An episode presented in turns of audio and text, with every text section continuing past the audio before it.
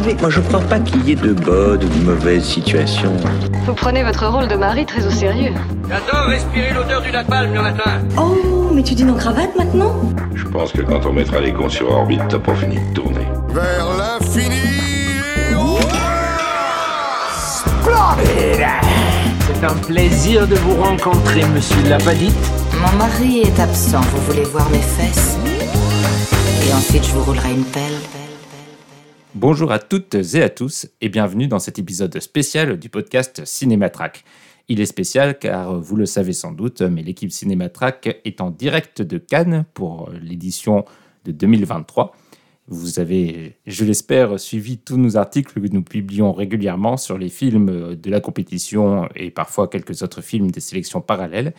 Et comme euh, désormais c'est devenu la tradition, nous allons aussi faire deux épisodes de podcast, un à mi-parcours et un en fin de festival pour faire le bilan. Donc pour ce bilan, ce premier euh, tour de, de table et d'horizon de ce que nous a proposé la première semaine du Festival de Cannes, on a réuni euh, toute l'équipe présente sur place. Nous sommes donc trois. Bonjour Jean-Baptiste. Salut. Bonjour Julien. Bonjour tout le monde. Et nous avons aussi le plaisir euh, de recevoir une invitée euh, que je vais peut-être euh, laisser se présenter. Bonjour Mariana. Bonjour. Euh, bah, du coup, je me présente. Euh, donc, euh, je m'appelle Mariana. Je suis euh, actuellement présidente euh, de, du média associatif Sorociné. Euh, on est un, donc un média euh, web et podcast euh, et aussi une revue papier où on fait de la critique cinéma avec une perspective féministe et où on essaye de représenter les femmes dans les différents corps de métier du cinéma. Et nous aussi, on fait une couverture du Festival de Cannes, donc n'hésitez pas à nous suivre sur le web et les réseaux sociaux. Voilà. Et on mettra le, le lien du site sur, sur la page Cinématrack du, du podcast. Mm. Merci pour d'avoir accepté euh, l'invitation. Merci à toi. Et on va commencer par le, le petit tour de table traditionnel dans lequel je vais vous demander votre avis général euh, sur, euh, sur le festival. Donc euh, je vous laisse parler de ce que vous voulez, euh, que ce soit la qualité globale des films, l'organisation, euh, peu importe. Quel est votre ressenti après cette première semaine à Cannes? Julien, je te laisse commencer. Euh, donc oui, je vais commencer en disant euh, tout simplement qu'on était quand même descendu. On avait fait un podcast avant de partir avec euh, pas mal, euh, on va dire, d'inquiétudes par rapport notamment aux, annonces des noms en sélection. Et je pense que en tout cas, euh, en, ce qui nous concerne tous les, tous les trois euh, dans l'équipe ciné, Cinématrack, je sais, tu nous donneras évidemment ton avis après, Mariana, mais de, des discussions qu'on a, on est quand même sur un excellent cru cette année. On est quand même sur une première semaine d'une qualité à laquelle moi je m'attendais pas. Je n'ai eu quasiment que des bonnes surprises. Euh, j'ai eu, euh, euh, je n'ai même pas l'impression d'avoir quasiment vu de mauvais films. Il y en a un ou deux évidemment, on en, il y en a- on en parlera. Mais je suis assez bluffé par le niveau d'ensemble de la sélection d'à peu près de toutes les sélections, de tout ce que j'ai pu couvrir. Alors évidemment, nous, avec Mehdi, on couvre surtout la compétition officielle, un certain regard pas mal, mais euh, des retours qu'on a aussi sur la sélection parallèle, euh, comme la quinzaine, la semaine, on est sur un cru d'une homogénéité euh, assez qualitative. Et euh, pour moi, c'est déjà en termes de contenu bien plus enthousiasmant que ce qu'on a eu l'an dernier. Et je suis euh, très agréablement surp- surpris de ce- cette première moitié du festival. Mariana. Euh, alors, je suis pas entièrement d'accord. euh, Enfin, bon, euh, tu parlais de l'organisation du festival. Je vais peut-être quand même dire deux mots là-dessus parce que euh, on est quand même sur. euh, Alors, c'est pas c'est pas mon premier cas non plus. Euh, mais j'ai quand même l'impression que cette année, il y a plusieurs choses assez, assez électriques là qui se passent. Alors déjà, euh, bah, évidemment, pour, pour les enjeux qui nous concernent, nous, du côté de Sorociné, il y a quand même... Voilà, on avait en amont certaines inquiétudes euh, déjà sur euh, notamment les sélections, bah, la, la, la sélection officielle avec... euh, euh, voilà, je vais répéter peut-être ce qui, a ce qui avait déjà été dit euh, avant, mais euh, bon, certains, certains choix assez discutables, notamment le film d'ouverture de, de Maïwen avec Johnny Depp dans, le rôle principal. Enfin,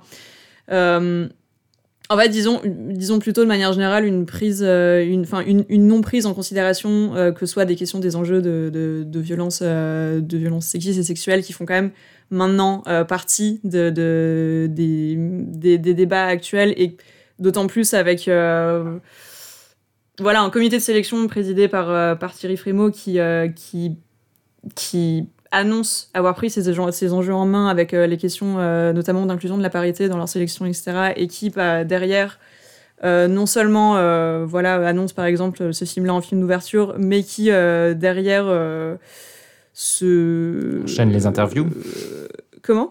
Enchaîne les interviews. enchaîne euh, les interviews et puis surtout se, se dit euh, non concerné par les questions. Enfin, on peut quand même revenir sur le fait que Thierry Frémaux euh, dit- annonce être le dernier homme sur Terre à être au courant de, des, des débats concernant Johnny Depp. Je pense que rarement de personnes dans le cinéma sont mieux placées et mieux informées concernant l'actualité du cinéma euh, que, euh, que Thierry Frémaux. Donc voilà, pas mal, euh, pas mal de contradictions à ce niveau-là qui, pour, euh, nous, nous semblent quand même assez dommage euh, là-dessus. Donc, moi, c'était quand même un truc qui m'inquiétait pas mal en amont. Après, voilà, en plus, avec un festival qui, moi, alors, c'est tout à, fait dans le thème de, de ce que vous voulez discuter, mais qui, qui me semble quand même cette année particulièrement euh, violente au niveau de, du rapport de, hiérarchie qu'il y a. Enfin, je pense qu'on sait tous, euh, voilà, qu'il euh, des gros soucis cette année, c'est notamment les soucis de billetterie qui sont quand même cette année particulièrement atroces euh, parce que on n'a aucune idée de la manière dont les accréditations en fait ont été ont été réparties et de la manière dont les places pour les films en fait se répartissent euh, d'une personne à l'autre et, et en fait euh, Cannes je trouve est de base un festival extrêmement violent en termes euh, de de, de hiérarchie sociale et de, et de, vi- de, de violence symbolique justement sur les barrières qu'on peut mettre entre les personnes désirées et les personnes indésirées. Et j'ai l'impression que cette année, il y a quelque chose qui est particulièrement fort là-dessus. Enfin, c'est un peu mon...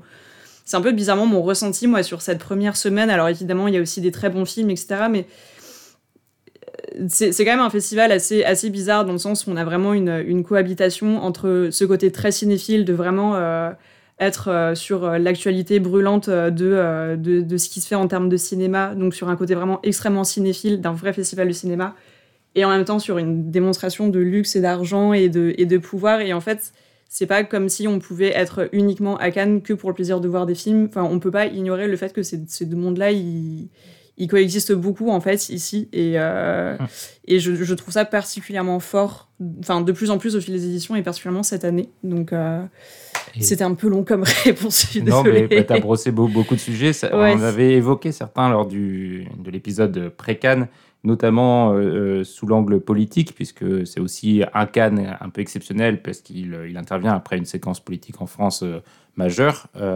et qui a aussi pour, euh, pour euh, résultante une interrogation globale sur les inégalités euh, en France. Et c'est vrai que Cannes symbolise, comme tu l'as dit, un des événements les plus caractéristiques de, du, du regroupement des classes dominantes en Mm. termes notamment euh, de richesse et, et- et autres, de richesse aussi de domination culturelle. Donc c'est vrai que le Festival de Cannes est un symbole de beaucoup de choses. Il a toujours réussi, via les films qu'il propose, euh, à se défendre, euh, d'apporter aussi un contrepoint politique, social euh, sur la situation.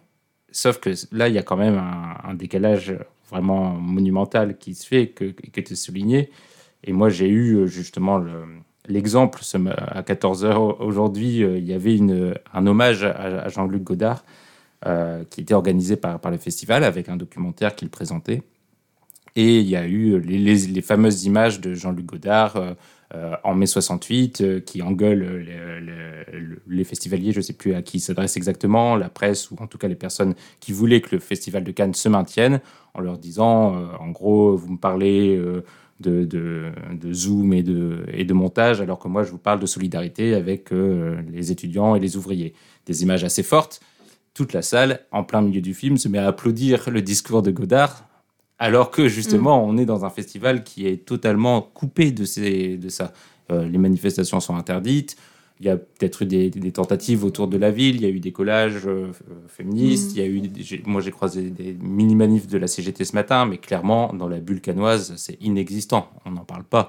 Et, euh, et c'est vrai que ce, je pense que ce contraste qui, j'imagine, a toujours existé entre la volonté du Festival de Cannes d'être une fenêtre sur le monde, de nous montrer, d'être un grand euh, rendez-vous humaniste euh, qui nous permet de découvrir euh, des films souvent à portée et à valeur euh, universelle, humaniste et, euh, disons, de gauche pour beaucoup de films.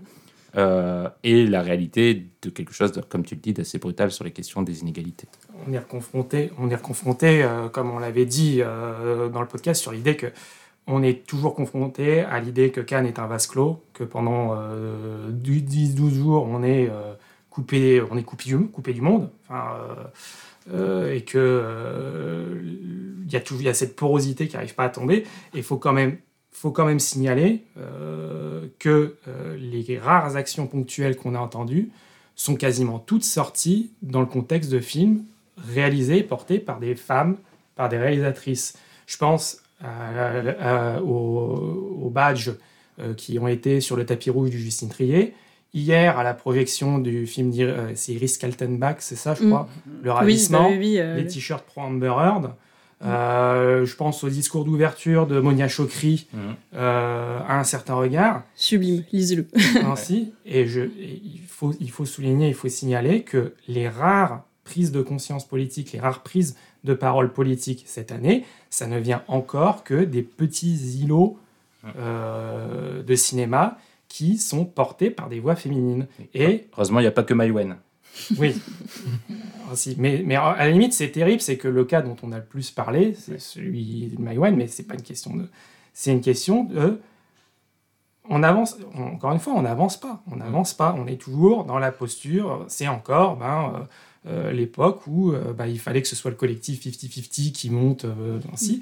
Et ce serait bien qu'à un moment donné, il y ait quand même des relais, y compris chez, que ça ne soit pas uniquement dans euh, le cadre de, films, de films féministes, de films portés par des réalisatrices, et que ça, euh, transparaisse partout. Parce que, euh, encore une fois, il y a ce côté vase clos et ce côté plafond de verre qui est toujours autant là que jamais. Et quand tu compares ça aux propos absolument lunaires de, de Thierry Frémaux, qui ont eu 10 000 fois plus d'audience que, que, que, ces petites actions ponctuelles, oui, on a cette, impression d'avoir un statu quo et c'est, oui, c'est irritant et on a l'impression que ça n'avance pas. On va peut-être euh, revenir rapidement sur le, cas de Thierry Frémaux, mais d'abord, euh, Jean-Baptiste, euh, tu n'es pas, pas encore intervenu, donc je te laisse la parole. moi, je suis assez mal à l'aise en fait avec toutes ces questions-là parce que je sais qu'on est hyper privilégié en étant là et que d'un autre côté, en étant là, en allant voir les films, on, on joue le jeu finalement. C'est là que je trouve le geste d'Adèle hyper fort de dire bon bah moi écoutez je vous mets de côté euh, je, je veux plus jouer ce jeu là et en fait là euh, bah ouais comme tu disais il y a la, billetterie c'est chiant euh, mais finalement on est on est mieux nantis que ceux qui ont des badges encore moins bons que nous et encore plus que ceux qui peuvent pas se payer un logement à Cannes et encore plus que ceux qui peuvent pas du tout prétendre à une à une accréditation à Cannes mais qui voudraient bien euh, et je pense qu'ils nous tiennent comme ça finalement au festival parce qu'on a on peut toujours se, se, faire son autocritique et se dire qu'on alimente ce système-là nous-mêmes. Alors comme tu dis, Julien, on peut mettre en lumière, moi je l'ai fait comme j'ai pu sur mon compte Twitter, on peut mettre en lumière les actions individuelles qui sont faites. Mais dans le même temps, quand j'ai entendu le discours d'ouverture de, de Clara de, de, de Mastroianni, euh, Chiara Mastroianni, qui en gros dit euh, on entend la colère dehors, mais euh, les films sont là pour, euh, pour, pour, y pallier. Quoi. En gros, c'est les films qui vont rapporter la réponse. Bah, moi, ça me fait un peu suer de commencer à, à entendre ça et j'ai pas envie de souscrire à ça. Donc, je suis, moi, c'est un can qui me met hyper inconfortable. Euh, j'adore les films que j'y vois, hein. mm. je, je, je, confirme ce que tu dis, Julien, mais c'est un can qui vraiment, moi, me met très mal à l'aise et je, je pense, pour diverses raisons, mais notamment celle-là, que moi, ce sera mon, mon dernier festival. Mais c'est vrai qu'il y a un homme qui incarne beaucoup de, de, ces reproches. Évidemment, c'est pas lui qui est responsable de tout et il est plus le symptôme, mais c'est vrai qu'il y a beaucoup de critiques qui ont l'air depuis quelque temps de converger sur Thierry Frémaux, qui est, euh, pour ceux qui ne sont pas au courant, c'est quoi son poste exact? Délégué, délégué général. Délégué général. oui, la, présidente, c'est Iris Délégué général. Délégué général, mais en gros, c'est lui qui est euh, à la tête de la sélection des films, c'est lui qui est à la tête de l'organisation euh, concrète euh, et euh, logistique du, du, festival. Et en gros, c'est lui, le festival de Cannes. Et c'est lui qui, depuis quelque temps, ça fait quand même quelques années qu'il laisse monter une petite musique et qu'il fait de plus en plus forte, de posture anti-wok, on va dire, euh, de posture de euh, moi je défends la liberté d'expression pour tous et toutes, et euh, il faut séparer euh, les affaires et les films. Et en plus, au-delà de son positionnement, euh, euh, on va dire, euh, philosophique, entre guillemets, euh, il y a aussi euh, des grosses gaffes de communication. hein. Il se met quand même beaucoup de gens à dos. Et la dernière, où il se montre en vidéo en train de, de, de crier sur, sur un policier euh, qui, qui- qui a eu le malheur de le verbaliser. Il, il se montre pas. On, on l'a capturé sur le, Oui. sur le fait. mais- Oui, oui, on l'a capturé sur le fait euh, en, en disant aux policiers qu'il ferait mieux de, de, de verbaliser les jeunes en cité que, que lui. Euh, bon, je pense qu'il il commence peut-être à être fragilisé. Il y, a- une anecdote qui, moi, me choque encore plus que celle du policier, parce que je, je suis un peu inconfortable sur celle du policier. Euh, c'est le, le- le mec sur Twitter, Marc Missonnier, qui est un Mm. producteur, qui, à un moment donné, euh, fait, fait paraître un hashtag boycott Cannes. Je crois que c'était notamment en réponse à la présence de Johnny Depp, etc. Euh, et qui euh, s'est vu refuser son accréditation. Alors, ça peut paraître anodin, mais un producteur à Cannes, eh ben, c'est son boulot. C'est là qu'il va aller acheter des films, vendre les siens, etc. Enfin, c'est là que là que tout le business va se faire. Donc, on pourrait se dire qu'il va aussi euh, profiter de ce business-là. Mais d'un autre côté, le, le privé d'une accréditation sur le simple pouvoir, lui dit-il, parce qu'a priori il aurait entendu des choses de Thierry Frémaux qui l'en a privé, qu'il a dit, qu'a qu'a dit, bon bah ce mec-là ne mérite pas Cannes puisqu'il en dit du mal. Moi, pour moi, là, il y a un vrai, vrai problème bien plus important que celui de la police. C'est moins spectaculaire, mais à mon sens, il y a quelque chose de très, très important. Il y a le mur, le, mur qui fait que c'est Frémaux qui déciderait de qui a le droit ou pas le droit d'avoir une accréditation. C'est dingue. Et pour rebondir sur ce que tu disais sur le fait que euh, le festival tient un peu ses festivaliers comme ça, il tient aussi les films.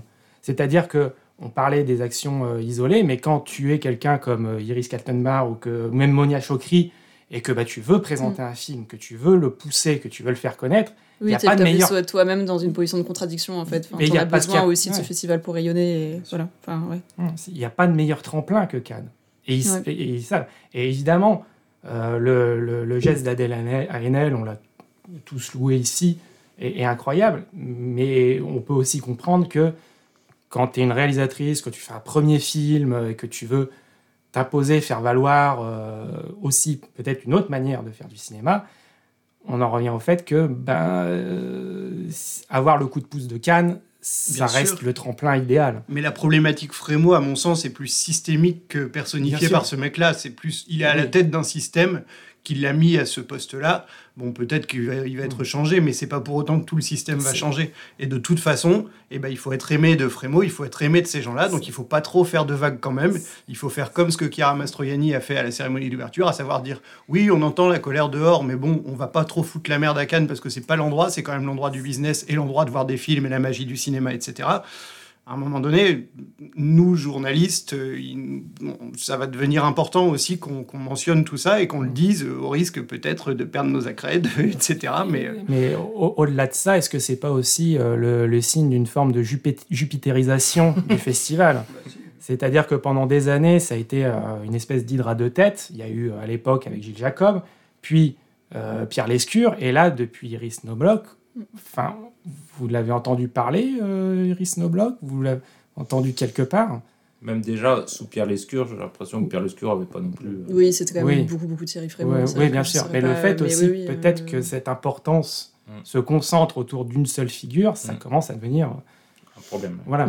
Non, et puis je pense que c'est aussi vachement euh, symptomatique aussi, euh, là, particulièrement depuis plusieurs années, d'un- d'une espèce de, repli un peu, un peu défensif de cette manière de dire justement euh, par rapport à ce, justement, cette espèce de, regain actuel qui peut y avoir dans la jeune critique de vouloir justement politiser le cinéma, afin de justement de libérer toute la charge politique qu'il peut y avoir dans, dans la création cinématographique.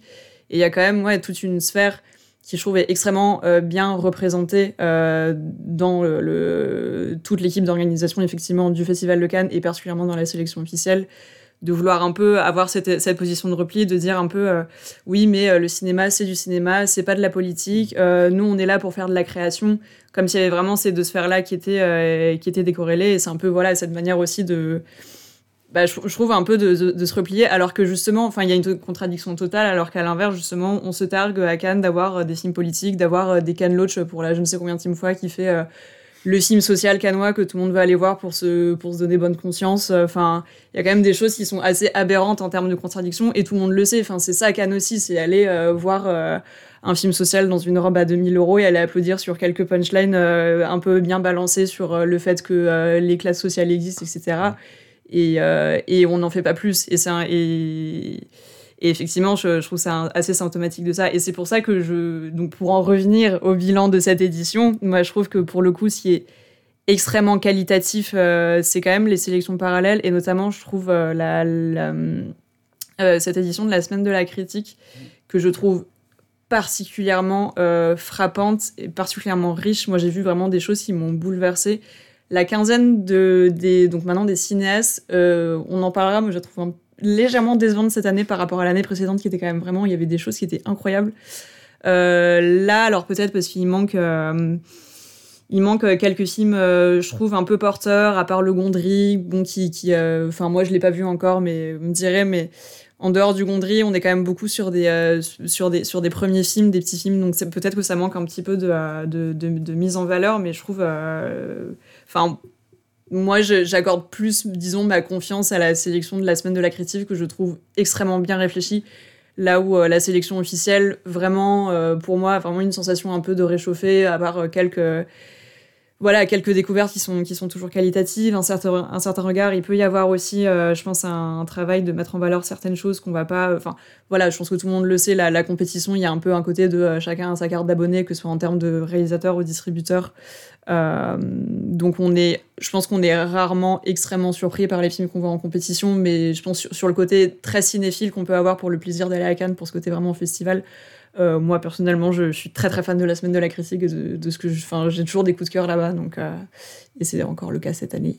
Oui, c'est assez flagrant, je suis d'accord avec toi. La, la, la, semaine de la critique, c'est des films beaucoup plus accessibles quand même, mais c'est aussi dû au positionnement nouveau de la quinzaine des réalisateurs. On en avait parlé au, podcast avant, avant le festival, de, de, des, cinéastes, pardon.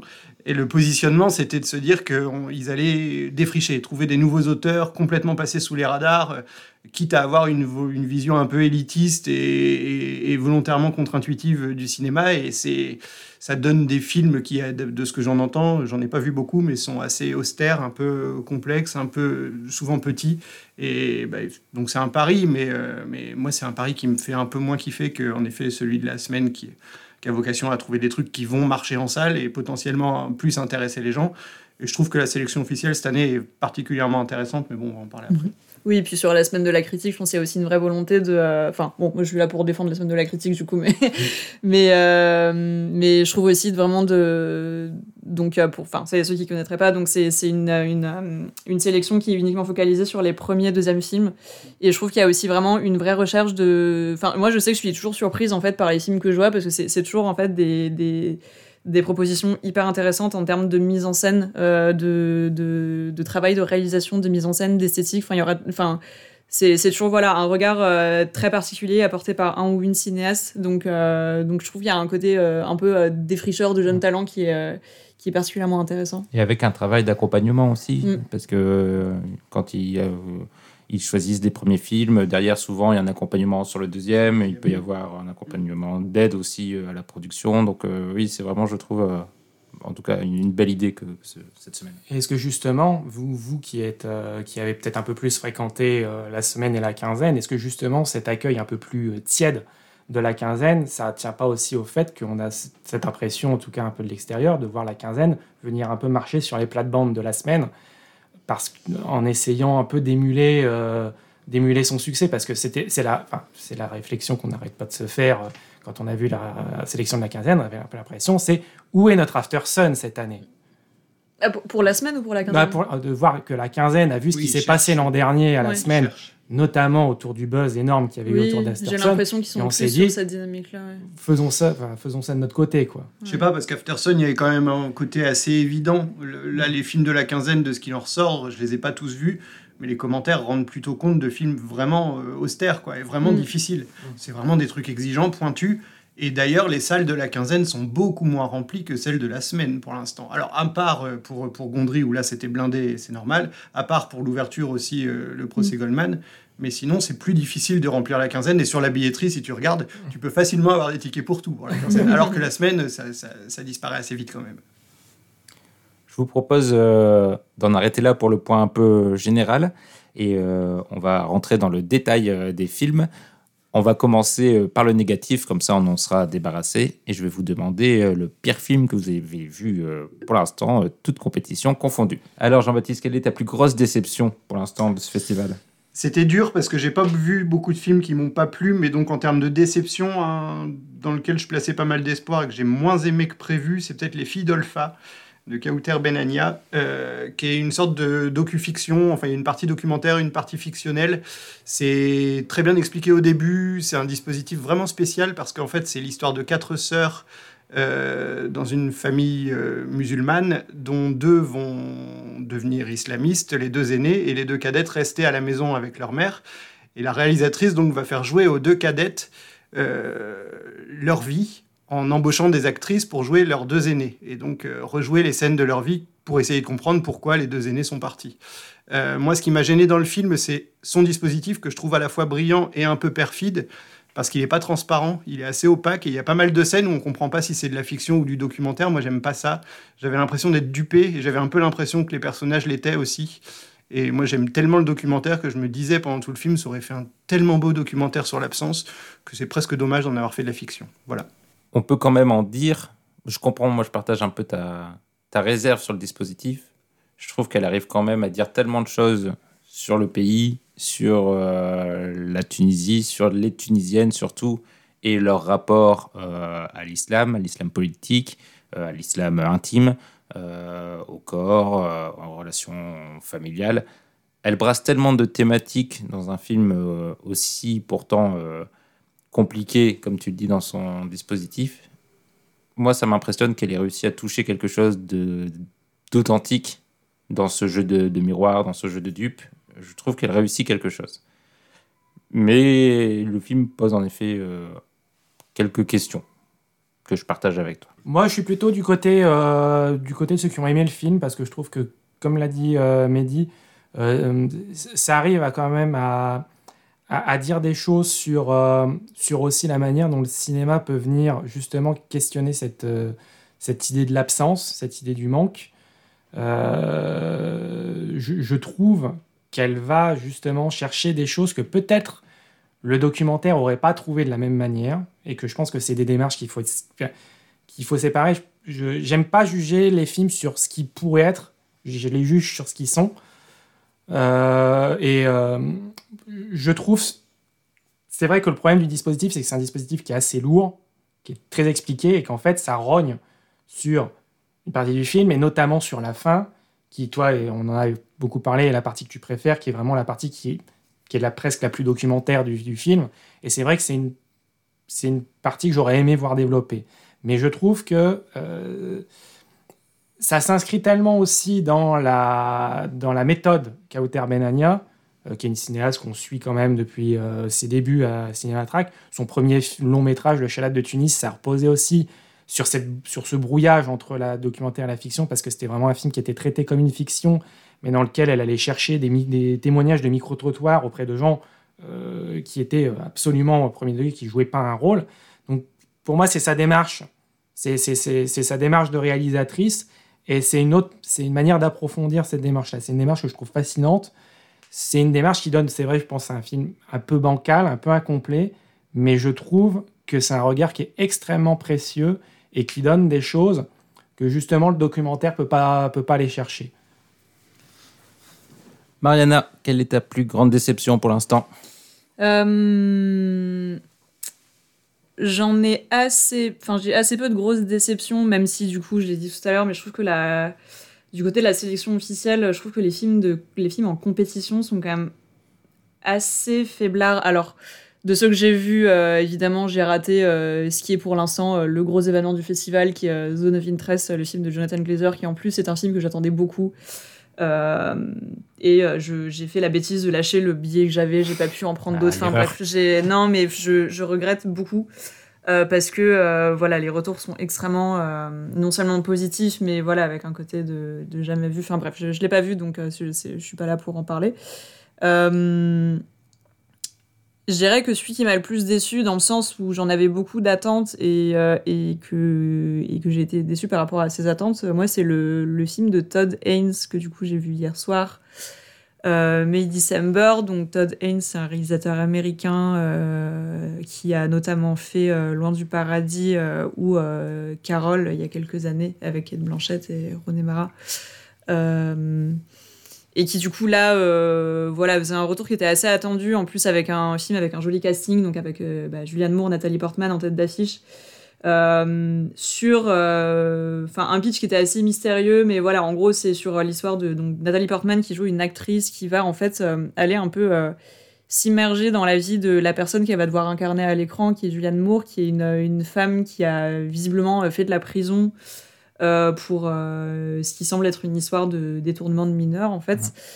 Euh, et elle va peu à peu prendre conscience du coup de, de, de la vie de famille que mène Julianne Moore avec une histoire de, de relations euh, d'emprise assez, assez étrange. Et Parce qu'elle est toujours avec Oui, le garçon pour lequel elle a été condamnée, Voilà. qui à l'époque était au collège. Et là, quand on la voit dans le film, elle est en couple et même en famille avec des enfants, avec Ouais. ce garçon qui est devenu depuis un homme de 30 ans. C'est ça. Et en fait, avec euh, du coup toute une mise en scène, donc Todd Haynes, c'est quelqu'un qui travaille éno- énormément ses mises en scène avec des, voilà, des, des mises en scène assez très, très léchées, très feutrées, euh, très lyriques aussi. Enfin, euh, il y a tout un, voilà, un, énorme travail sur, sur des couleurs très feutrées, enfin, que je trouve vraiment très beau. Et en même temps hyper référencé à tout un tas de, enfin, tout un tas de périodes cinématographiques euh, toujours extrêmement précises. Et là, en l'occurrence, euh, avec du coup tout, tout un tas de références euh, au, au soap opéra qui va très lourdement appuyé, en fait, avec voilà des, des mises en scène très très sensationnelles, assez kitsch, très très fleuries, beaucoup de couleurs pastel, beaucoup de beaucoup de zoom dramatique, beaucoup de drama en fait.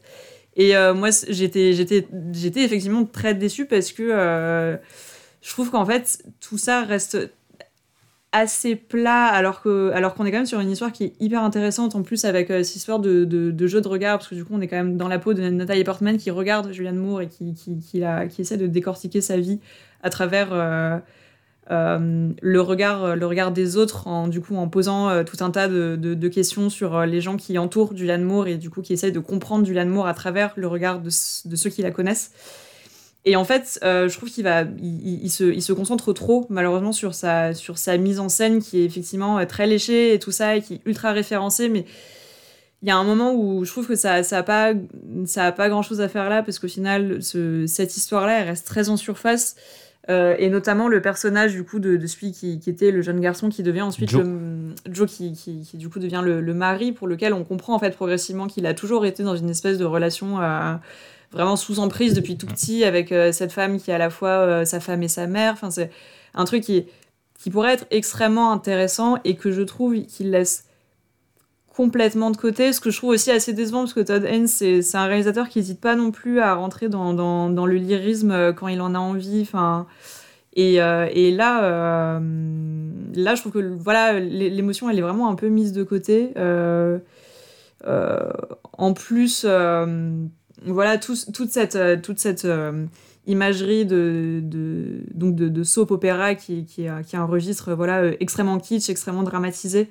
Euh, il le mobilise euh, justement pour essayer de montrer tout ce qu'il y a un peu de, de vénéneux dans cette famille, euh, dans- chez, chez cette femme notamment. Et, et je, trouve- je trouve que c'est quelque chose qui, ne marche pas ou alors qui arrive trop tard.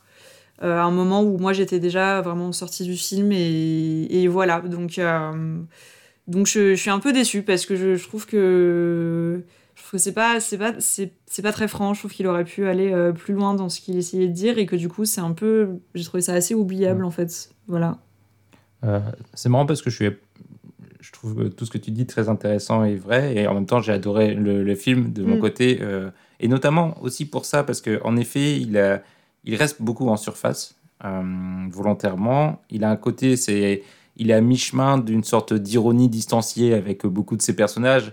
On n'y croit pas vraiment à cette histoire d'actrice euh, mais personne n'y croit même lui n'y croit pas Et euh, il en profite pour euh, s'amuser avec ça. Le film est souvent assez drôle. Euh, dans la salle, en tout cas, il a suscité une hilarité parfois Oui, un peu alors surprenante. vraiment, en projection presse, moi j'ai pas très bien compris. Moi non il y avait plus. des... La salle était hilar Hilar, sur, le moindre truc. sur un zoom. Enfin, Oui, je suis c'était, assez euh, d'accord. C'était un peu bizarre. aussi quand même les hot dogs. Là, les hot mais- dogs, euh, quand Non, même. mais ça, c'était drôle. Oui, mais voilà. Il y avait d'autres trucs. Non, mais c'est drôle, euh, mais vraiment, il y avait des moments Ouais. où j'ai vraiment, quand elle ouvre la porte, qu'il y a un zoom et qu'elle dit Oh, On a passé hot dog, et que vraiment la salle était pliée. J'étais là, oui, c'est marrant, mais enfin, je. Enfin, voilà, moi j'ai. Il y a plein de moments dans le Je film. suis vraiment restée moi en dehors vis-à-vis de la salle qui était visiblement euh, tout à fait dedans, mais.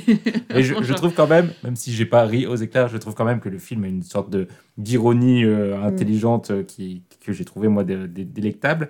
Et, et, et, et en plus, je trouve que moi, il arrive à toucher cette profondeur que toi, tu n'y as pas trouvé sur justement ce personnage de Joe. Euh, et notamment parce que je trouve l'acteur incroyable. Euh. Je trouve qu'il incarne parfaitement Mm. ce personnage mi-adulte, mi-enfant, euh, qui est à la fois une sorte de force physique et en même temps une fragilité dans sa façon de parler, dans sa façon d'être. Et, et moi, ça m'a vraiment bluffé pour ce personnage-là, qui apporte au film la profondeur qui, sans lui, en effet, aurait été un peu ce que, ce que tu décris, quelque chose de peut-être un peu vain, un peu trop cinéma qui réfléchit sur lui-même et Mm. auto-référencé. Moi, j'y ai trouvé quelque chose qui m'a permis d'aimer vraiment ce film. euh, puis j'étais assez satisfait en plus du retour de, de ce Todd, Todd Haynes-là qu'on ne voyait plus depuis quelques films. Julien, ta plus grande déception? Euh, ma plus grande déception, euh, c'est vraiment dommage parce que ça, vient- aussi d'un film dont j'attendais pas mal dans la compétition. C'est un film que j'ai vu aujourd'hui. Euh, malheureusement, je pense que c'est Banel et Adama de Ramata Toulaïsi. Euh, J'avais hésité, euh, j'avais hésité à donner celui-là aussi à la base. une étoile. Deux étoiles, c'est un film à deux étoiles, Julien, je te l'ai dit. Team deux Mais le- étoiles aussi. ouais. Mais le euh, 1,5. C'est euh, le premier long métrage euh, donc d'une réalisatrice euh, sénégalaise qui ouais. s'appelle Ramata Toulaïsi. Euh, déjà, moi, la simple idée d'avoir un premier film euh, en compétition officielle, ce qui est d'une rareté incroyable. On discutait justement en fait sur le côté. D'habitude, la compétition, c'est à la tête du client, c'est euh, ainsi. J'avais vraiment cette idée que si, si ça a réussi à convaincre le comité de sélection présidé par Frémo de passer le cap de la compétition, c'est qu'il y, y allait avoir quelque chose. Et euh, donc, je résume vite fait Banel et Adama. Donc, c'est l'histoire, comme son nom l'indique, de Banel et d'Adama. On le dit beaucoup d'ailleurs dans le film. Banel, on, on sait- voilà. on comprend bien un peu le titre et Banel voilà, et Adama. au bout de 20 minutes, vous avez compris, que le film s'appelle Banel, Banel et Adama. Euh, donc, euh, Big Ada- up d'ailleurs à la fin, juste qu'il nous dit c'était l'histoire de Banel et Adama. et, et ouais, ce stage, j'étais là. eux, Ah oui, c'est- Et euh, en fait, ça se passe donc dans, dans un petit village dans le désert qui est au proie à une sécheresse, euh, une sécheresse qui décime la population sur place. Euh, Adama doit être, selon les coutumes euh, du village, le nouveau chef, euh, le nouveau chef du village, qui, mais lui refuse parce que euh, son désir, c'est d'aller s'installer avec euh, Banel dans des maisons ensevelies à l'extérieur du village. Et en fait, sur le papier, sur le papier, c'est un concept qui est absolument génial. Ju- Juste cette histoire de maison enfouie sous le Mm. sable, c'est un truc qui est absolument dingue. Il y a une espèce un peu de Moby Dick euh, euh, dans le film. On voit que Ramata Toula ici, elle a un, un talent de filmeuse qui est indéniable. Le film est magnifique. Le problème, c'est que au-delà de cette euh, insistance, on va dire, sur euh, je trouve le film extrêmement scolaire dans l'écriture. Je trouve que le film, le- il n'arrive pas à exister en dehors, même pas de Banel et Adama, du seul personnage que, de Banel, que Banel. qui est par contre qui est joué par une actrice qui s'appelle Kaby Sam, Sané, Sami, euh, tous les castings, ainsi, c'est c'est incroyable. qui est euh, que, que je trouve vraiment vraiment vraiment euh, excellente, mais je trouve qu'en dehors d'elle, le film n'arrive pas à exister. Je trouve que c'est un film qui est extrêmement c'est vraiment un, un film qui souffre beaucoup des tics d'écriture des premiers films et euh, je trouve ça dommage parce que euh, en fait rétrospectivement on se dit l'invité en compétition c'est un peu un cadeau empoisonné Mm. parce qu'on se rend compte que l- Ça peut les- faire un effet de pétard mouillé les aussi, habits de gala sont un peu euh, grands pour le ouais, film, ouais. malheureusement. Et, euh, et voilà. Et euh, c'est un film avec lequel sur, sur lequel j'avais beaucoup d'espoir. Et c'est pas un film en, en- envers lequel j'ai envie d'être méchant. C'est pas un film que tu as envie de descendre parce que tu comprends. Mais euh, dans une compétition où justement on n'est pas forcément d'accord sur le fait que euh, moi je trouve que la compétition officielle, même du côté des habitués, est d'un niveau qui est tellement élevé que je trouve en comparaison, euh, ce film-là fait vraiment petit malheureusement dans la, dans la sélection dans la compétition officielle. C'est d'autant plus dommage que, comme tu le dis, le personnage principal a vraiment quelque chose parce que elle a une une obscurité, une violence en elle qui fait que c'est un personnage trouble, euh, assez fascinant euh, tout au long du, du film. Et c'est vraiment dommage le contraste entre ce personnage extrêmement travaillé, assez différent de ce qu'on a l'habitude de voir, et la platitude de tous les autres personnages est assez aberrante. Il y a, un- vrai, vrai talent. Il y a un vrai talent de cinéaste et je suis persuadé que son, son troisième ou son quatrième film sera, sera excellent. Mais là, peut-être, c'était malheureusement, je pense, peut-être un peu tôt pour, euh, la faire, euh, pour faire, euh, entrer, la faire entrer en compétition. Je suis entièrement d'accord et effectivement je trouve ça vraiment très dommage parce qu'il y avait des très grandes qualités. euh, alors comme tu l'as dit déjà, euh, simplement son œil de réalisatrice en fait qui est... Enfin, sa manière de, po- de po- poser la caméra, de choisir ses décors, enfin, c'est quand même vraiment... euh, visuellement, il y a, pas- a pas à dire, c'est magnifique. En revanche, ouais, le, le, le, le corps du récit est beaucoup trop maigre en fait. Enfin, alors que il y avait quand même quelque chose, je trouve... Moi, pareil, en fait, j'ai pas du tout envie d'en dire du mal, parce qu'il y avait des choses que je trouvais très belles, et notamment cette idée de. euh, parce que du coup, la, question de la sécheresse euh, joue un rôle euh, très important dans le film, parce que c'est vraiment un, vi- un village extrêmement reculé qui, du coup, subit la sécheresse et. et qui, du coup, en fait, l'aborde avec. Enfin, tout le film est très empreint de mysticisme, et du coup, notamment cette sécheresse-là, euh, qui est particulièrement forte, et est abordée, voilà, avec. avec bah, énormément de, de, de croyances et, et de, et de mysticisme et, et je, je, je pense que ça en fait quelque chose de vachement euh, vachement intelligent et vachement prenant et je me suis perdue dans ce que j'étais en train de dire Euh, Parce que c'est censé être une déception. ouais non vous, mais êtes, vous êtes quand même vachement gentil avec le film parce que c'est quand même un peu chiant. Bah, tu l'as mis deux, é- deux, deux palmes hein. Deux étoiles, c'est un film à Deux deux, étoiles, étoiles. C'est toi qui l'as mieux noté. le maximum est de trois étoiles Alors, tu ma en as théorie- mis deux Ma théorie, c'est. Non, c'est palme le maximum. Ma théorie, Mais c'est quoi le maximum? C'est pas trois palme. ah non mais c'est deux Ouais. Ouais, ah c'est 1, oui, 2, oui. 3 palmes. Un, deux, trois Et donc, quand t'es à 1,6, ce qui était mon cas, ah non tu mais deux vers le c'est deux. bien enfin deux il y a quand même des grosses qualités Oui, enfin. mais le- le truc, ma théorie, c'est que tous les ans, il y a un film à deux étoiles qui a un truc, c'est pas bien, c'est pas nul. Mais c'est pas. Non, mais c'est bien, il y a quand même des très belles choses. Oui, il y a des jolis plans, c'est trop maigre. Mais vous- enfin, je trouve que vous êtes gentil quand même à dire qu'une réalisatrice est née, etc. Pour l'instant, elle a posé sa caméra dans des jolis endroits, elle a filmé des jolies choses, mais elle n'a pas non plus inventé une grammaire cinématographique. Il y a un rythme qui est pas trop là. C'est quand même assez radin en termes de récit. Et, et je tiens à préciser que le film deux étoiles, ce sera probablement Firebrand qu'on va découvrir demain. Donc, euh, tu... Euh, Non, Moi, je l'ai ai vu aujourd'hui Ah, et je l'as vu serais ravie aussi d'en parler, mais je pense que ce- cet épisode Ah, serait très long. Et c'est clairement un deux étoiles aussi.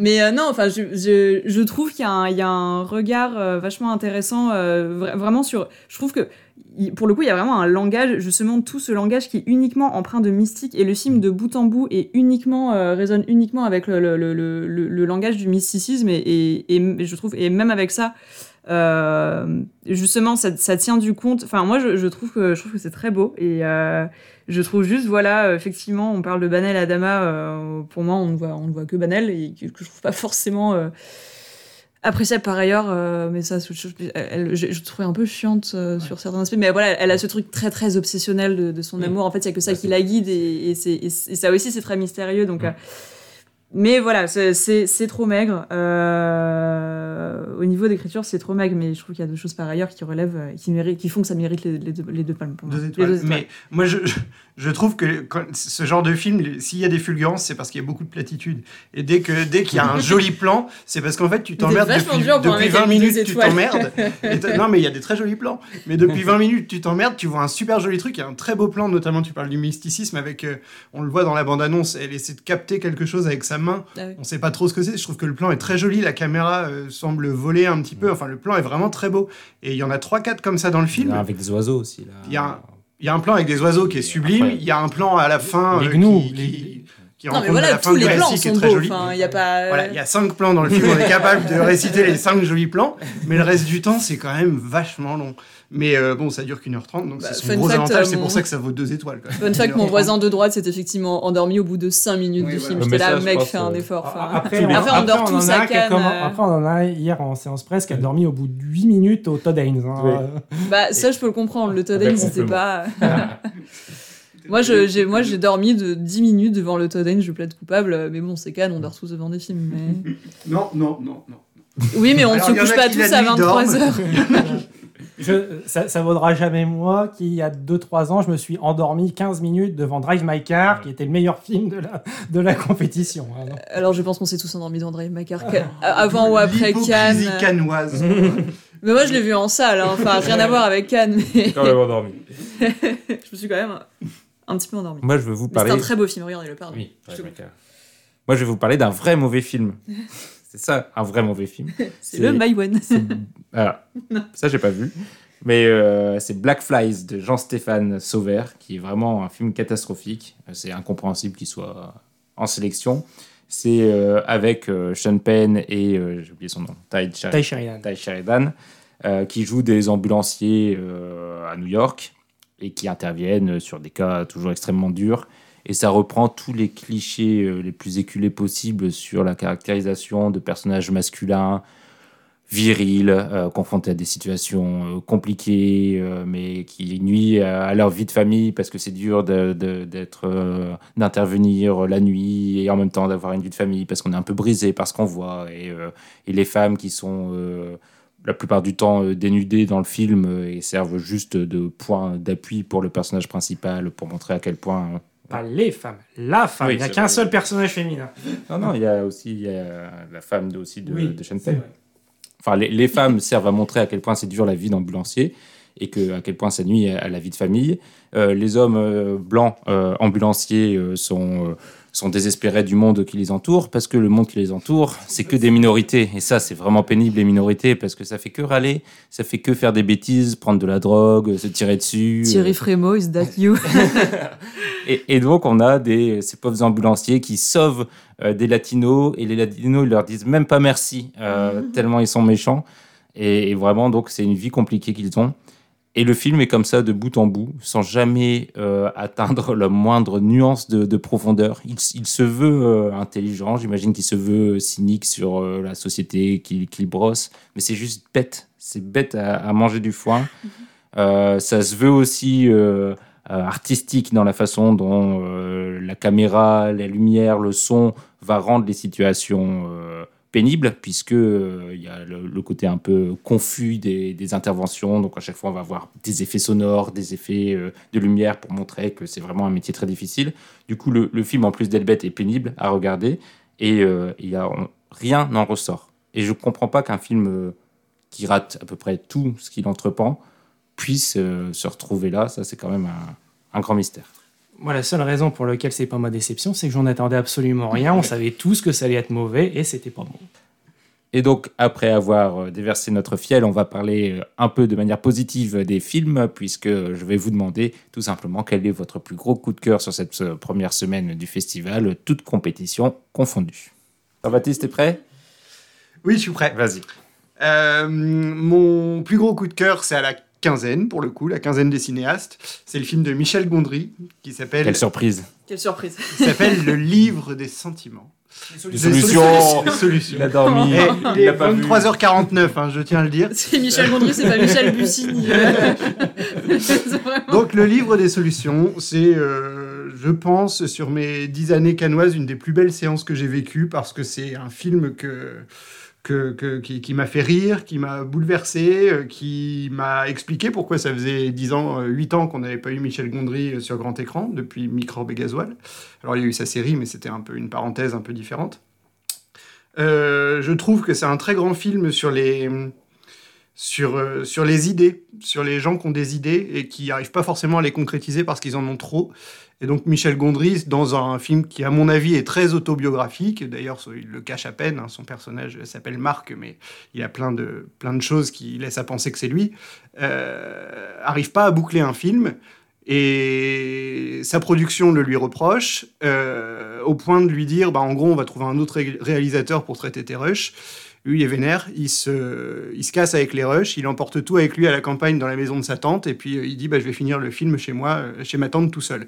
Et le problème, c'est qu'il n'y arrive pas parce qu'il a plein d'idées parallèles qui, fait, qui, qui font qu'il qui, qui crée plein d'autres choses en parallèle au lieu de faire le film, dont ce livre des solutions.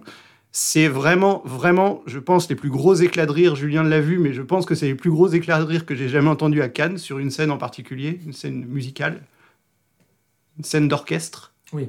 Oui, on est d'accord. Je, sais pas, je, je sais, je pense pas que ce soit celle-là où ça a le plus ri ce soir, Ah ouais mais ça a énormément ri. Ouais. Et, euh, et moi, ça me fait toujours du bien de rire à Cannes. Euh, voilà, je sais pas trop quoi en dire de plus. J'ai fait une critique sur Cinématrack. Ça m'a pris la tête cet après-midi. Elle est 23h52. Donc, je vous conseille d'aller la lire. Mais euh, non, peut-être que Julien a des choses intelligentes à en dire. Il en sort. Euh, ouais, j'en sors justement. Et en fait, c'est un film qui est à l'image de son héros, je pense. Que c'est un film qui a plein d'idées et que c'est un film qui sait pas se finir. Et euh, je pense que c'est. Voilà, je me, j'ai beaucoup, j'ai énormément ri, ça c'est sûr. Ça c'est, euh, c'est un, c'est un très beau film. C'est un film que je trouve très touchant. Que c'est un film que je trouve encore meilleur quand il ne fait pas rire. Que c'est notamment quand Gondry, je pense, fait peut-être aussi. Alors, fait une sorte d'autocritique par rapport à sa propre méthode. Euh, Il y a une scène que je trouve d'une dureté, Oui, je sais ce que tu. une scène particulière avec une de ses, assistantes que je trouve d'une dureté et, euh, où je, qui m'a vraiment saisi. Je trouve qu'il y a énormément d'authenticité dans le film. Je pense qu'il a il a peut-être aussi comme tu l'as dit un regard un peu désabusé sur euh, l'état de son euh, cinéma et sur peut-être la capacité comme tu l'avais dit sur Twitter après le film, peut-être sa capacité à ne plus pouvoir faire des films à l'avenir. Euh, je regrette juste que j'ai l'impression qu'il y a un peu une forme, un peu de démission à la fin, et je trouve que le dernier quart d'heure, c'est comme un lapin tiré du chapeau. Et euh, je, trouve justement qu'il... En fait, je... jusqu'au dernier plan, et en fait, le dernier plan, j'ai l'impression de voir Gondry parler de son film. Et, euh, voilà, j'ai un un peu l'impression que au final c'est un un euh, un film qui est hyper passionnant mais c'est un film qui est un film de surplace et qui donne un peu l'impression vraiment d'un mec qui tourne en rond quoi. Moi, je trouve vraiment que le dernier plan conclut parfaitement le- le- le- presque la filmographie de Michel Gondry. Ouais. Quoi. Je, je le, je le trouve. Mm. On peut pas le révéler, mais il est. Pour moi, il est exceptionnel. C'est vraiment l'image que j'ai de ce réalisateur. et ça m'étonne pas parce que je trouve aussi que c'est un film et je sais que tu l'aimes beaucoup c'est un film très Quentin Dupieux Ouais, très Dupieux. ouais. C'est un film qui m'a fait beaucoup penser aussi, et qui m'a aussi fait beaucoup penser aux critiques que je peux faire de temps en temps sur le cinéma de Quentin Dupieux, qui n'est, comme, euh, comme, euh, comme ce film-là, pas capable de finir un film. À ceci près que là, le film, comme tu le dis, prend la forme de, de- de l'esprit de son héros, qui se Mm. trouve être Michel Gondry, et donc fait dès, Oui. dès le début aveu de faiblesse. Quoi. Dit très bien, Mm. je vais avoir du mal à le finir. C'est la première scène. hein. La Oui. première scène, c'est un mec qui n'arrive pas à finir son film. Moi, je trouve que le film a la forme de, de ce qu'il promet euh, Mm. euh, faire, et dans ça, en il, est, il est très honnête. C'est pas tant cette scène-là, c'est euh, tout ce qui se passe dans le dernier acte sur euh, la remontée sur Paris, en Nancy, qui je trouve est une espèce, pas de Deus Ex Machina, Ah, moi, j'ai trouvé ça, mais bon.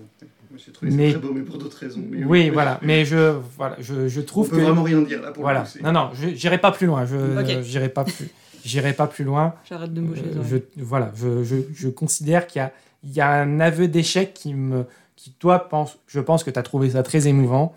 Et, et moi, c'est un aveu d'échec que je trouve très frustrant, en fait. Mais parce que toi, t'as pas de mal à écrire d'articles pour Cinématrack, tu les écris, ils sont fluides. Moi, je les écris, je les commence, j'ai une autre idée, je vais Ouais. commencer autre chose, j'ai une autre idée. Moi, ça me parle. C'est vrai que je voulais te dire, Jean-Baptiste, la fin de ton dernier article, je l'ai trouvé un peu euh, tiré du chapeau. Exactement. Si Mais tu- c'est complètement ça. C'est complètement ça. Parce que j'avais envie de passer à un autre article. Mariana, ton film préféré? Euh, moi, il n'y a, pas- il y a pas photo. Moi, c'est un film du coup bah, de la semaine. Hein. Euh, je sais pas si je vous ai déjà dit que j'aimais les films de la semaine.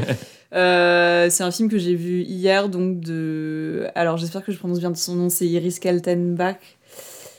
qui s'appelle Le Ravissement. Et ça m'a mis une clacasse. Dans la gueule, bien, bien.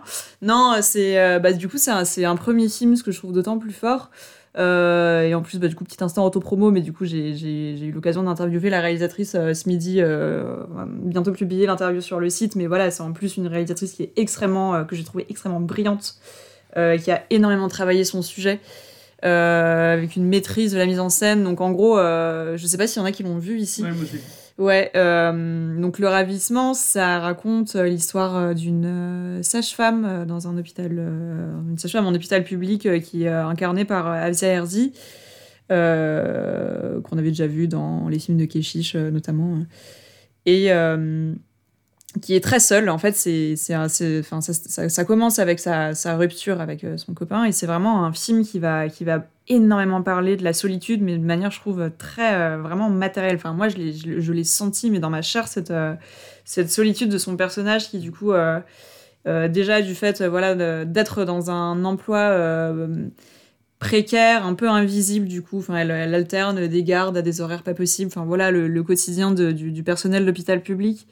Euh, qui du coup se retrouve très isolée socialement. Elle a, peu d'amis. Euh, euh, peu d'amis, peu de, relations amoureuses. elle a une meilleure amie qui s'appelle qui s'appelle Salomé, qui est dans une relation de couple voilà bien installée, qui on sent elle est plus est beaucoup plus intégrée socialement et d'une classe plus aisée. Enfin, c'est des choses qui sont supposées en tout cas, mais voilà, elle, est beaucoup plus insérée socialement que, que, que, le, personnage du coup d'Avia Herzi. Et euh, cette, euh, cette, euh, cette, meilleure amie donc va tomber enceinte et en fait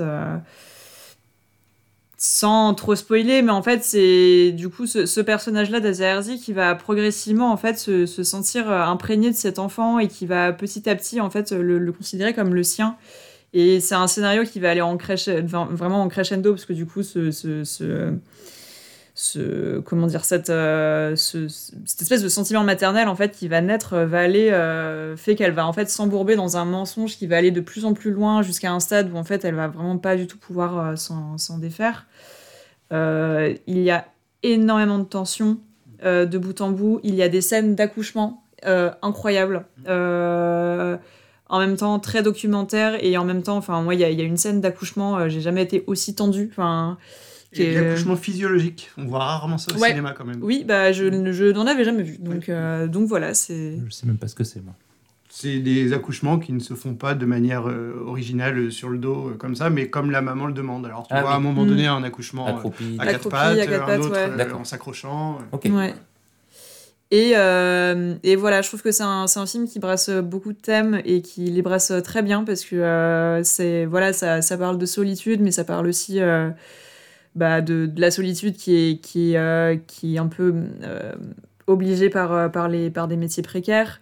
ça parle de ce que c'est le, le, sentiment maternel, biologique, non biologique. Alors évidemment, c'est des, des, thèmes qui me touchent, mais, mais puis aussi voilà de, de, ce que c'est en fait à un moment de, sombrer dans un, dans un mensonge qui devient pathologique. Enfin, ça parle aussi de, de maladie mentale en fait, sans, sans jamais le nommer mais on parle voilà à un moment d'un personnage qui, qui finit euh, par sombrer dans une sorte de, de mythomanie manipulatrice. Euh. Enfin, c'est des thèmes qui sont euh, qui, qui, qui, ne se, qui ne se cachent pas, mais qui ne sont pas non plus, je trouve, abordés d'une manière didactique. Enfin, c'est vraiment fait avec beaucoup de finesse. je trouve l'écriture incroyable. Enfin, vraiment, moi, c'est un, un film qui m'a retourné et vraiment Enfin, s'il vous plaît, allez le voir quand il sort en salle, parce que c'est quand même un film, un premier film euh, d'une réalisatrice euh, qui n'était pas du tout cinéaste à la base, euh, et que je trouve extrêmement bien maîtrisé. Enfin, moi, vraiment, il m'a retourné. C'était. voilà, je, je l'ai senti dans ma chair, moi, cette, cette solitude de son personnage, et ça m'a vraiment bouleversé, donc voilà.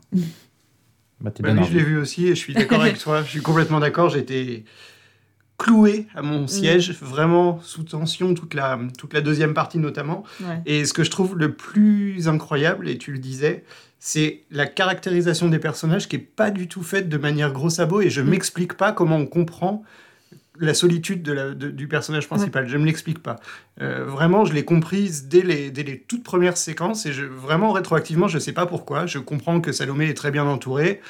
C'est très logique qu'elle tombe enceinte, que qu'elle que, que, que, en vienne à l'envier au point de faire cette connerie-là. Et finalement, on la comprend presque. Et c'est ça qui est fou parce que les, mm. les actes sont de plus en plus dramatiques, mais malgré tout, on la comprend. On a, on a plus de peine pour elle que de jugement. On, Enfin, vraiment, j'ai trouvé le film vraiment magnifique et je, l'aurais peut-être dit si j'avais pas vu Le Gondry aujourd'hui. Euh, Oui, en fait, c'est ça, je trouve que c'est ça que je trouve très fort, c'est qu'il y a, vraiment de l'empathie, en fait, totale euh, vis-à-vis d'une personne qui commet un acte euh, criminel, en fait. et c'est ça que je trouve très fort aussi dans, cette, dans ce, travail psychologique de- justement de représenter un peu ce, ce que c'est d'être dans la mentalité de, de cette personne et qu'il y a- il y a vraiment quelque chose de dire sans enfin évidemment qu'on on- on comprend en fait toute la toute la gravité de cet acte qu'elle va qu'elle va commettre et pour autant euh, en plus de, de l'excuser enfin en, Enfin, en plus de la enfin, en plus de- de- d'avoir de, la pitié pour elle, je pense qu'on la comprend et qu'on ressent totalement en fait à ce moment-là. Enfin, il y a vraiment quelque chose de, l'ordre de l'immersion psychologique qui fait qu'on se sent totalement en fait euh, dans, euh, dans sa tête et qu'on se- on serait prêt euh, presque à faire, à faire l'acte. En tout cas, on l'anticipe au moment où elle va le faire. Et voilà, je trouve que ce travail d'empathie euh, sur, euh, sur une question psychologique euh, compliquée comme ça, euh, il est pas simple et je le trouve vraiment, euh, vraiment parfait. Enfin, là-dessus, euh, je, voilà, c'est. Et on peut dire que Kafsia Herzi est l'une des meilleures actrices Ouais. du monde. Ouais. Elle est exceptionnelle, mais elle l'a toujours été, donc euh, Mhm. ça surprend pas. Mais derrière, il y a en plus euh, Alexis Mananti, qui est le Mhm. mec qui jouait dans le film de Lajli, euh, Les Misérables. Qui jouait le, le policier un peu concon. Ah oui. Et euh, là, il a fait une punchline à la présentation de la séance qui m'a beaucoup plu. Il a dit qu'il était très fan de jouer dans un film français. La preuve, c'est qu'il avait une voix off et qu'il avait une scène sur un banc public. et ça, je me suis dit que le mec, en plus d'être euh, bon acteur, il était drôle. Donc, euh, C'est vrai que c'est pas faux, c'est que vraiment cette ouverture, je me souviens quand même d'avoir un petit genre, aïe, je suis vraiment devant un film français, c'est-à-dire que ça se passe à Paris, il y a un petit grain dans l'image, Ouais. il y a une voix off qui parle de- d'une voix euh, sur une voix grave euh, d'une femme euh, qui a fait quelque chose. Et au début j'étais là genre c'est un film de Louis Ga- de Philippe Garrel qu'est-ce que qu'est-ce qu'on regarde je ne sais pas. Et évidemment ça, ça ne va pas du tout là-dessus et ça part vraiment sur autre chose mais euh, Et il y a Younes de la série Drôle, oui. Le, de- le- rappeur de Rouen. hein, voilà, Mm, 76 représente. Il fallait que j'y parle de Rouen contractuellement, donc euh, c'est fait. Julien, quel est ton film préféré pour l'instant? Euh, vous n'avez vous n'avez euh, vous n'avez pas assisté, euh, en tout cas vous n'assisterez pas dans la version publiée au conciliabule qu'il y a eu juste avant pour décider qui prenait quel film. Parce que là, je vais prendre un film qui, je sais, a été très apprécié par mon camarade qui prendra la parole après. Ce film, c'est Anatomie d'une chute de Justine Trier. qui, qui est donc son deuxième film en compétition. Euh, après, j'y vais est donc parti pour ne pas se faire spoiler c'est ça? Oui, il va le voir demain matin. Donc, euh, et euh, on peut dire que je pense toute la croisette ne bruise que d'éloges du film depuis euh, sa diffusion. Moi, je l'ai vu cet après-midi. Euh, c'est l'histoire euh, d'une euh, écrivaine qui s'appelle Sandra, d'ailleurs, il me semble, je crois, dans, qui est jouée par Sandra Hüller, qui est l'actrice de la compétition, puisque elle est aussi euh, à l'affiche de The Zone of Interest de Jonathan Glazer, qui est euh, l'autre l'autre séisme de la compétition officielle. Et euh, en fait, elle, euh, c'est une autrice euh, allemande qui est euh, installée euh, dans la région de Grenoble euh, avec son compagnon qui est joué par Samuel Théis, euh, qui est notamment aussi réalisateur et qui avait réalisé euh, euh, le très joli Petite Nature euh, il, y a, deux ans. Et euh, en fait, un, après-midi, euh, son mari décède euh, en euh, tombant du deux ou troisième étage de leur chalet. Euh, et euh, en fait, Sandra se retrouve euh, accusée de, de son meurtre. Et euh, le film va être en gros l'histoire de son procès, vu de ses yeux et des yeux de son, de son, de son petit. Les yeux, c'est un jeu de mots en plus pas très heureux, qui est de son fils, qui est déficient visuel. Et, euh, et en fait, tout le film, le film est essentiellement un film de procès. Ce qui est très intéressant parce que c'est l'année des films de procès et c'est l'année des excellents films de procès, puisque euh, euh, un de mes autres coups de cœur, c'est euh, Le procès Goldman en ouverture de la quinzaine, qui est un film absolument merveilleux. On peut aussi penser euh, à, à Saint-Omer l'année dernière. hein, Oui, oui, ah, je parlais procès, pour cette oui, édition, mais oui, bien sûr. Et c'est un film, c'est un film déjà sur un personnage qui est euh, ce personnage d'écrivaine et euh, surtout euh, sur toutes ces contradictions, sur l'état de sa vie, où elle en est, l'état de son couple, l'état de l'état de sa relation avec son fils, et sur tous les petits secrets, toutes les petites rancœurs qui vont sortir. C'est un film que je trouve euh, d'une puissance d'écriture absolument époustouflante. Euh, c'est un film, qui- c'est un film qui est coécrit par Justine Triet et par Arthur Harari. J'ai appris au cours de son festival euh, Son que qui, son compagnon, son compagnon en plus à la ville. Mais euh, Arthur Harari, Harari Mm. qu'en plus on voit dans le, le procès Goldman. Donc euh, c'est aussi un peu son, un peu son can. Et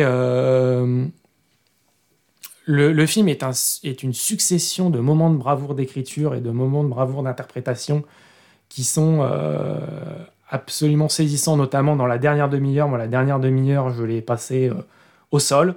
Euh, euh, déjà, on peut dire que la Palme Dog, Oui. on l'a trouvé dans le film. Il y a un chien qui s'appelle Snoop, qui a un rôle central dans le film. Il est beau. Il est beau comme tout, et c'est le chien qui sait le mieux jouer du monde.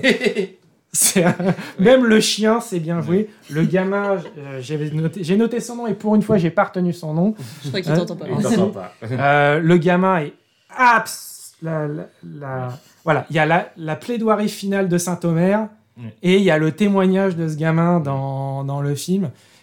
En, en, en provo presse, j'ai un critique devant moi, la bonne cinquantaine tassée, qui a fondu en larmes, mais vraiment, Ah il a fondu en sanglots devant, le, devant la fin du film. Peut-être des problèmes de couple aussi. Peut-être, peut-être aussi.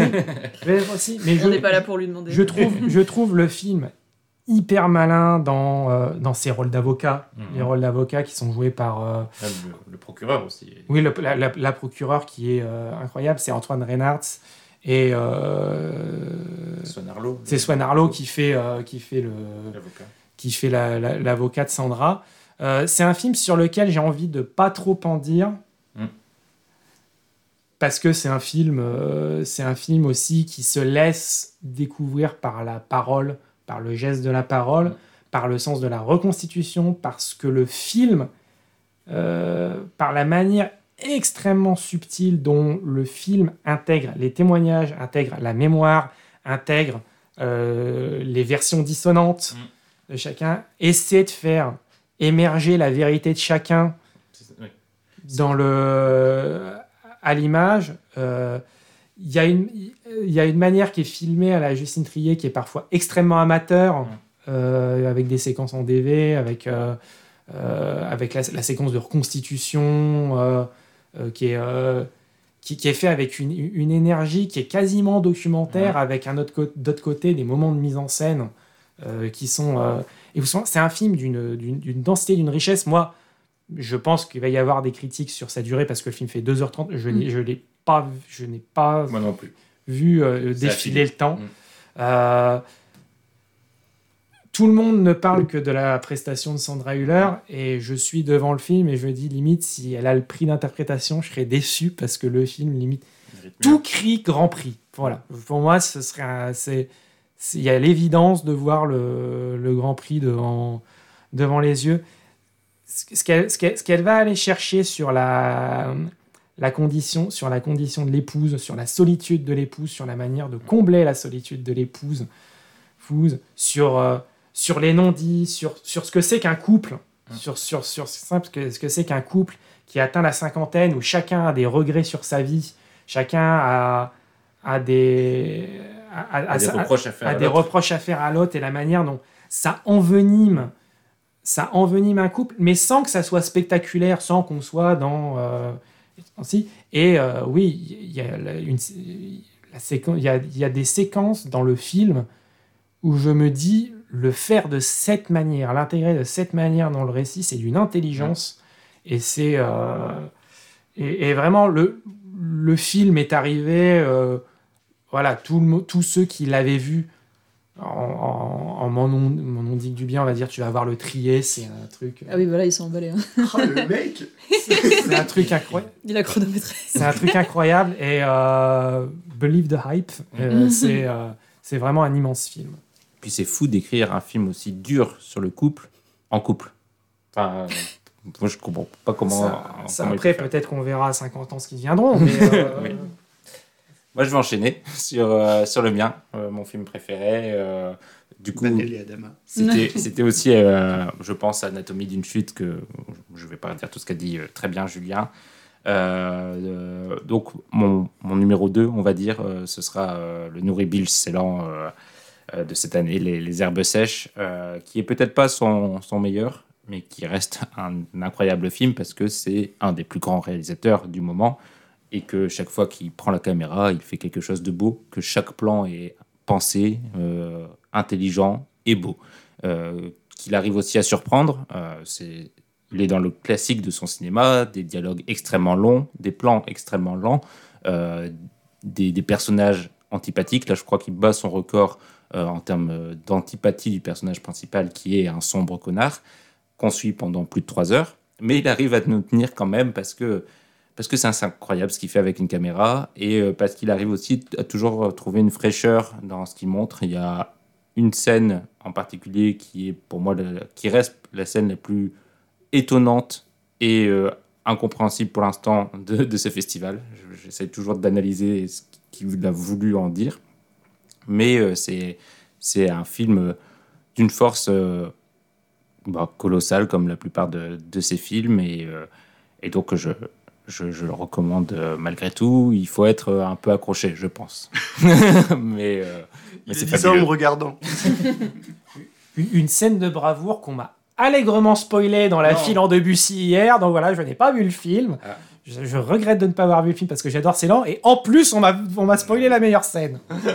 Sachant qu'une C'est pas la scène, c'est meilleure. un tiers du film. Et voilà, bah, je pense qu'on a fait, on a fait le tour pour, euh, pour ce premier numéro euh, à mi-parcours. Donc, on avait, quand, on avait quand même beaucoup de belles choses à dire euh, sur, sur les films. J'espère qu'on sera autant gâtés euh, pour la semaine prochaine. Euh, Mariana, je crois que tu ne seras pas là euh, pour le- l'épisode de fin de, de, de, de Cannes, puisque tu Non, t'envoles. car je euh, serai à mi-semaine. rentrée et je serai en train de dormir. C'est une chose que j'ai très hâte de faire. je comprends tout à fait. Donc, euh, nous trois, Moi on aussi. se- Ouais. Mais toi, t'attends pas à la fin de Cannes pour Toi, c'est dormir, ce ça va. soir que t'as envie de dormir. Dans 8 minutes, je suis couché. Et donc on se retrouve, Jean-Baptiste, Julien et moi, pour l'épisode prochain. Donc on essaiera de, de publier euh, avant ou le- le- la remise des, des prix. Euh, Peut-être avec euh, un ou une, on espère une invitée. euh, on verra si on, si on trouve quelqu'un qui accepte de venir nous voir. Et euh, en attendant, on vous souhaite une deux- belle deuxième partie euh, de festival euh, et à très vite. Merci. Au revoir. Au revoir.